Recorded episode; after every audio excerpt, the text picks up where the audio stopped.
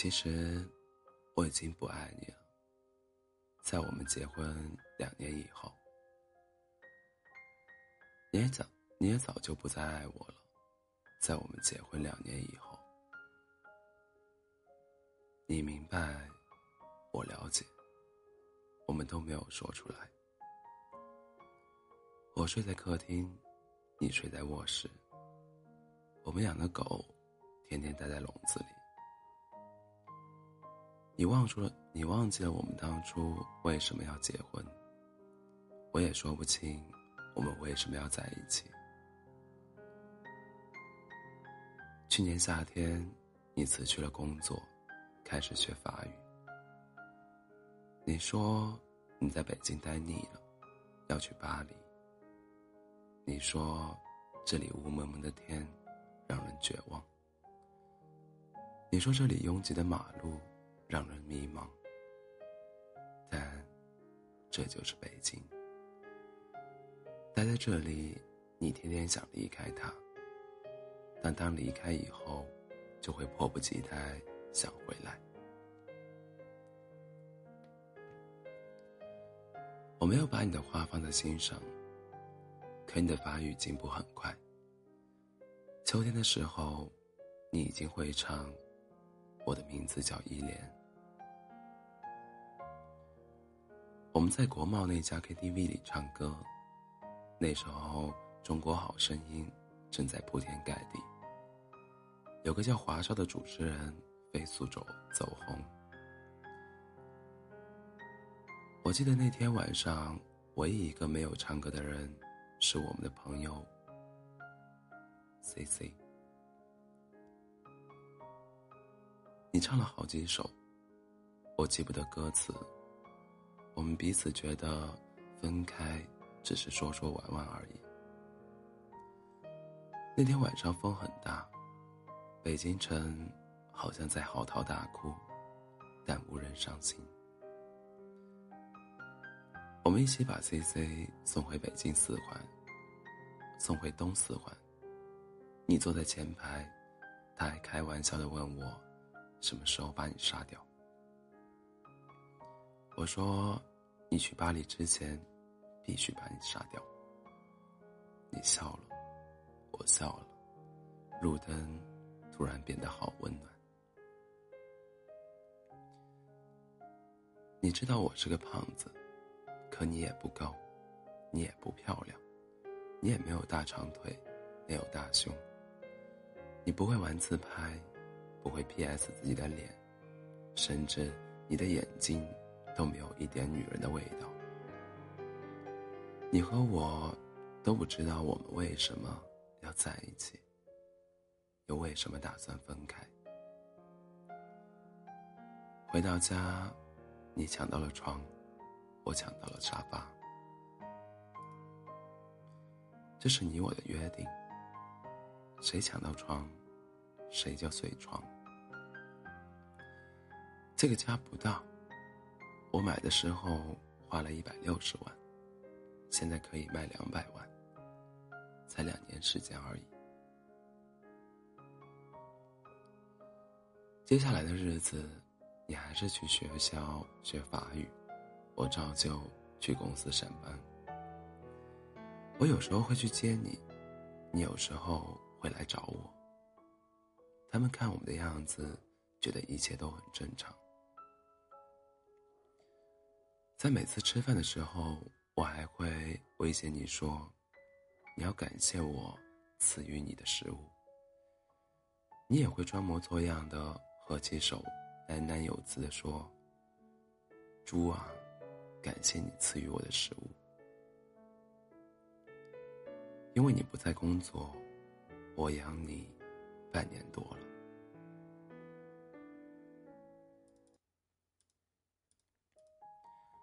我们也会像情侣一样去三里屯看电影，也去喝咖啡。你爱吃一些奇怪的蛋糕，我抽烟。我一直以为日子会这样一直持续下去，但你的法语越来越好，已经可以看懂让·雷诺的电影字幕。那是我喜欢的一个男演员。我喜欢的东西不多，你看起来也没什么爱好。秋天结束了，你突然说你要出去租房子住，让我出租金。我答应了。你收拾了你的东西，分好几次，一次一次搬走了，我都不在家。他们说，胖子哭起来很难看，胖子流泪很丑陋，所以我都不在家。你搬走就搬走吧。很快。北京下了第一场雪。你的新家我从来没有去过，我只是到你家楼下给你送过两本书。我们的联系越来越少，我们对彼此宣告分手，好像是我们都获得了解放，得到了自由。这时候，我感到北京真的很大，很空旷。我买了一批酒，有俄罗斯的烈酒，有法国的红酒，也有英国的威士威士忌。我常常把它们兑兑在一起，喝来喝去也喝不醉。有时候我一觉醒来，会依稀看到你踩着行李箱在衣柜前找来找去。你有了男朋友，我也开始用各种软件。微信、陌陌，甚至我注册一些婚恋交友网站。我开始打扮自己，我穿起靴子、风衣、围巾。我买了各种大牌腰带，H 字母的、G 字母的、Z 字母的，我都有。我也学着他们的样子，鼻子上架起一副无片黑色眼镜框。C C 嘲笑我说：“越来越像一个港松了。”北京下第二场雪的时候吧，我找到了女朋友。皮肤白净，大长腿，脾气泼辣，有翘臀。她甩开你十条街。从这以后，我们彼此不再有联系。我懒得理你。我从朋友那里得知，你的法语考试通过了，你的法国大学也寄来了通知书，你的签证也过了。我从来都不相信这些是真的，直到你回家取走最后一件行李。那天，刮着大风。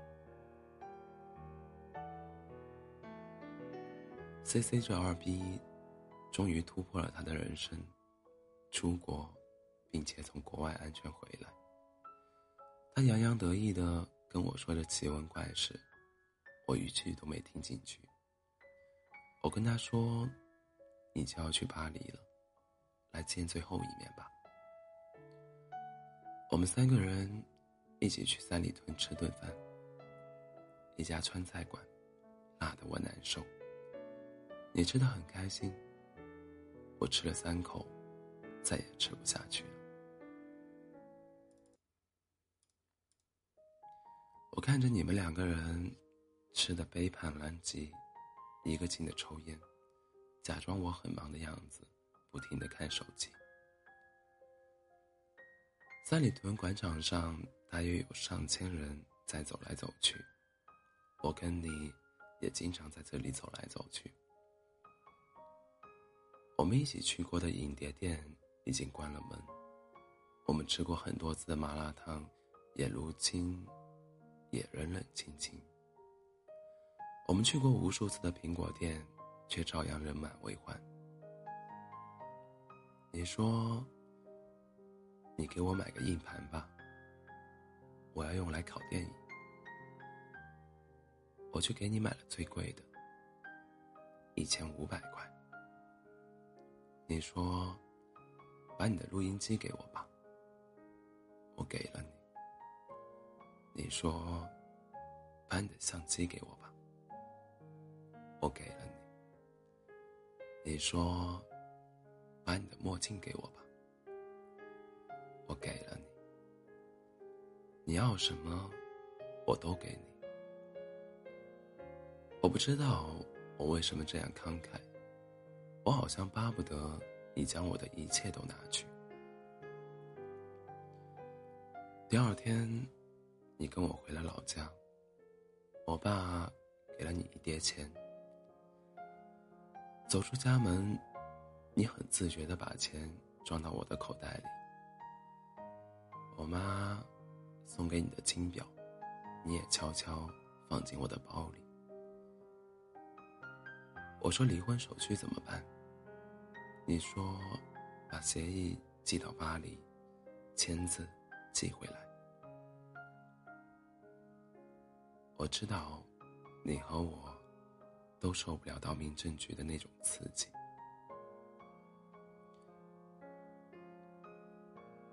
终于，你我在没有 C C 在场的情况下，我们吃了最后一顿饭。红酒对撞，两年已逝，你我相视无话。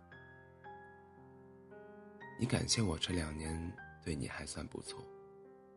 我假装祝你一路顺风，说过去的都过去了，愿你有新的开始。我到此时才明白，原来电影里那些感人的离别镜头都是假的。什么抱头痛哭、诉说衷肠，在现实中都是不存在的。我以为我不会觉得难过，直到这顿饭吃完，我突然发现，你我都没有动筷子。我只是不停的问你：房子租好了没有？学校安排好没有？带好药物没有？手机、相机、录音机充满电没有？护照、机票放好了没有？我问的都是这些话。你说我唧唧歪歪、絮絮叨叨，不像前任老公，像前任老爸。你看，我从来就没有说过一句挽留你的话。我们竟然。也都没有挽留过彼此，照样是我买单。我在心里说，这是我最后一次为你买单了，这也是你跟我吃的最后一顿饭。第二天，我没有送你去机场。我知道，送你去的那个人，不应是我。但我还是去了机场。我躲在 T 三的一个角落，我想着再多看你一眼。你长得不漂亮，你没有大长腿，你没有大胸，你皮肤不白，你个子很矮，可我就想再看你一眼。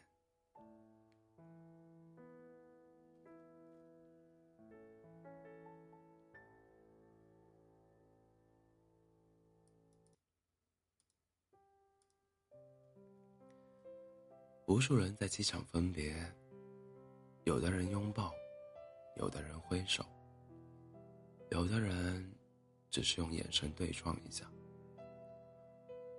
我没有看见你，没有伤心。机场离咱们家只有短短三十分钟车程，我就是感到，我突然没法开回去了。我在车里坐了好久，天上的飞机不停飞走，也有飞机不断降落。我忽然有一种，我是在这里等你回来的感觉。你的航班已经飞走很久了，机场从没有几个人，到人越来越多，再到人越来越少。太阳从从东边走到南边，又到西边。我最终还是回了家。我坐在沙发上。这时我发现，咱们只有六十平米的家是那样大，那样空旷。那两只狗安静的待在笼子里，好像也不饿的样子。我的女友今晚没来，你的男友也没陪你去巴黎。我们两个看来都有寄托的人，在这个日子，竟然都是形单影只。你知道，在北京最怕什么吗？没有人陪。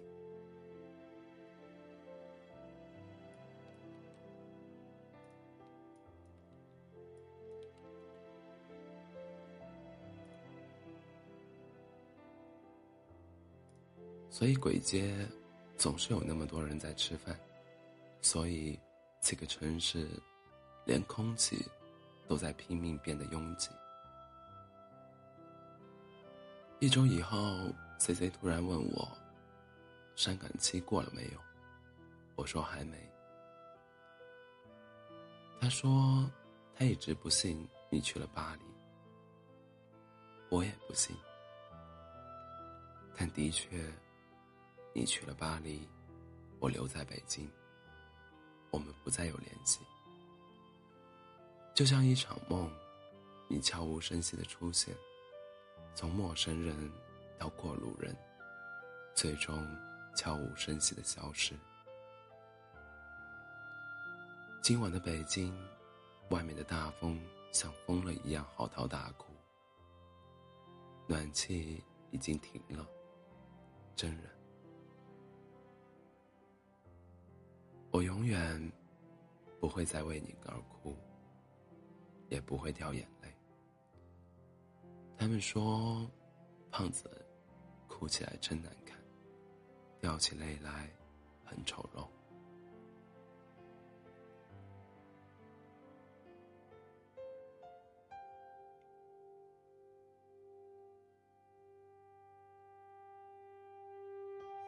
你去了巴黎，我留在北京。